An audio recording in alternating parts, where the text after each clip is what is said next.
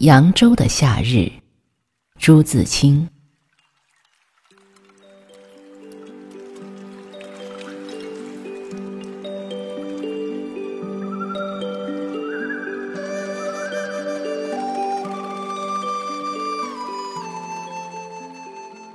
扬州从隋炀帝以来，是诗人文士所称道的地方。称道的多了，称道的久了，一般人便也随声附和起来。直到现在，你若向人提起扬州这个名字，他会点头或摇头说：“好地方，好地方。”特别是没去过扬州。而念过些唐诗的人，在他心里，扬州真像蜃楼海市一般美丽。他若念过《扬州画舫录》一类书，那更了不得了。但在一个久住扬州像我的人，他却没有那么多美丽的幻想。他的憎恶也许掩住了他的爱好。他也许离开了三四年，并不去想他。若是想呢？你说他想什么？女人，不错，这似乎也有名，但怕不是现在的女人吧？他也只会想着扬州的夏日，虽然与女人仍然不无关系的。北方和南方一个大不同，在我看来，就是北方无水，而南方有。诚然，北方今年大雨，永定河、大清河甚至绝了堤防，但这并不能算是有水。北平的三海和颐和园虽然有点水，但太平眼了，一览而尽。船又那么笨头笨脑的，有水的仍是南方。扬州的夏日，好处大半便在水上，有人称为“瘦西湖”。这个名字真是太瘦了，假西湖之名以行，雅的这样俗。老实说，我是不喜欢的。下船的地方。便是护城河，蔓延开去，曲曲折折，直到平山堂。这是你们熟悉的名字，有七八里河道，还有许多叉叉压压的支流。这条河其实也没有顶大的好处，只是曲折而有些幽静，和别处不同。沿河最著名的风景是小金山、法海寺、五亭桥，最远的便是平山堂了。金山你们是知道的，小金山却在水中央，在那里望水最好，看月自然也不错。可是我还不曾有过那样福气。下河的人十之九是到这儿的，人不免太多些。法海寺有一个塔，和北海的一样，据说是乾隆皇帝下江南，盐商们连夜督促匠人造成的。法海寺著名的自然是这个塔，但还有一桩，你们猜不着。是红烧猪头。夏天吃红烧猪头，在理论上也许不甚相宜，可是，在实际上，挥汗吃着，倒也不坏的。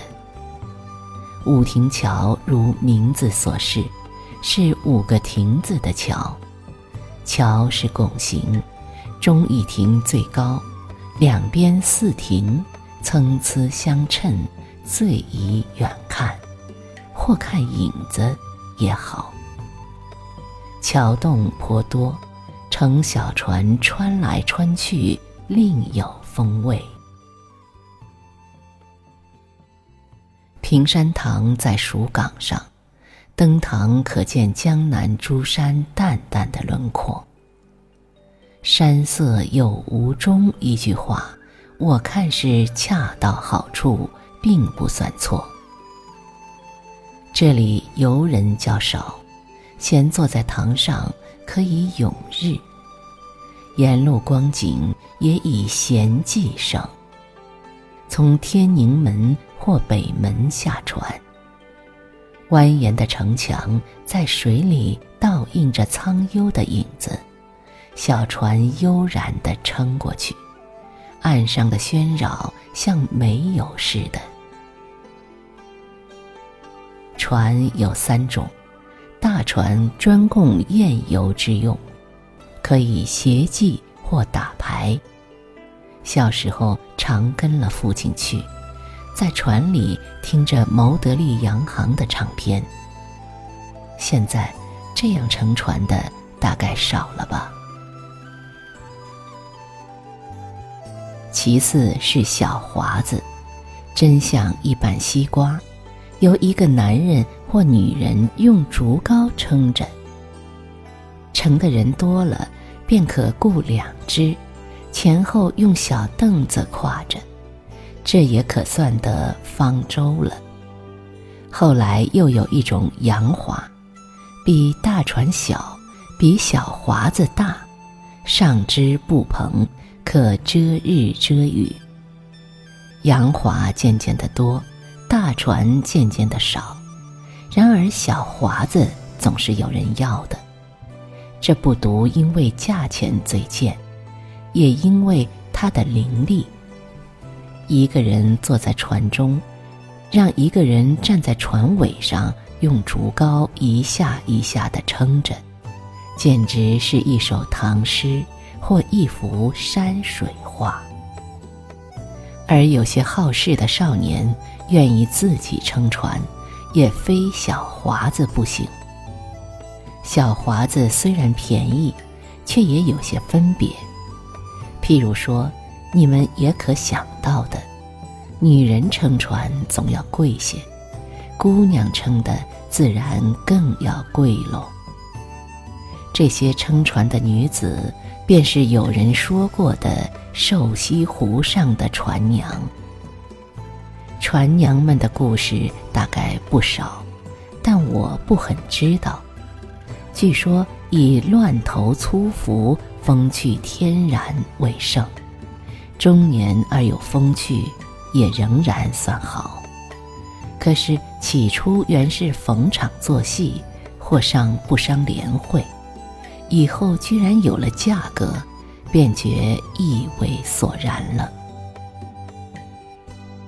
北门外一带叫做下街，茶馆最多，往往一面临河。船行过时，茶客与乘客可以随便招呼说话。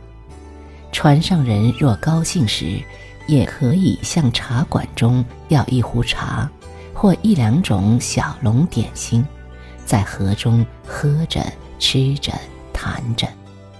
回来时，再将茶壶和所谓小笼，连价款一并交给茶馆中人。撑船的都与茶馆相熟，他们不怕你白吃。扬州的小笼点心实在不错，我离开扬州，也走过七八处大大小小的地方，还没有吃过那样好的点心。这其实是值得惦记的。茶馆的地方大致总好，名字也颇有好的，如香影廊、绿杨村、红叶山庄，都是到现在还记得的。绿杨村的幌子挂在绿杨树上，随风飘展，使人想起。绿杨城郭是扬州的名句，里面还有小池、丛竹、茅亭，景物最优。这一带的茶馆布置都利落有致，迥非上海、北平方方正正的茶楼可比。下河总是下午。傍晚回来，在暮霭朦胧中上了岸，将大褂折好搭在腕上，一手微微摇着扇子，这样进了北门或天宁门，走回家中。这时候可以念“又得浮生半日闲”那一句诗了。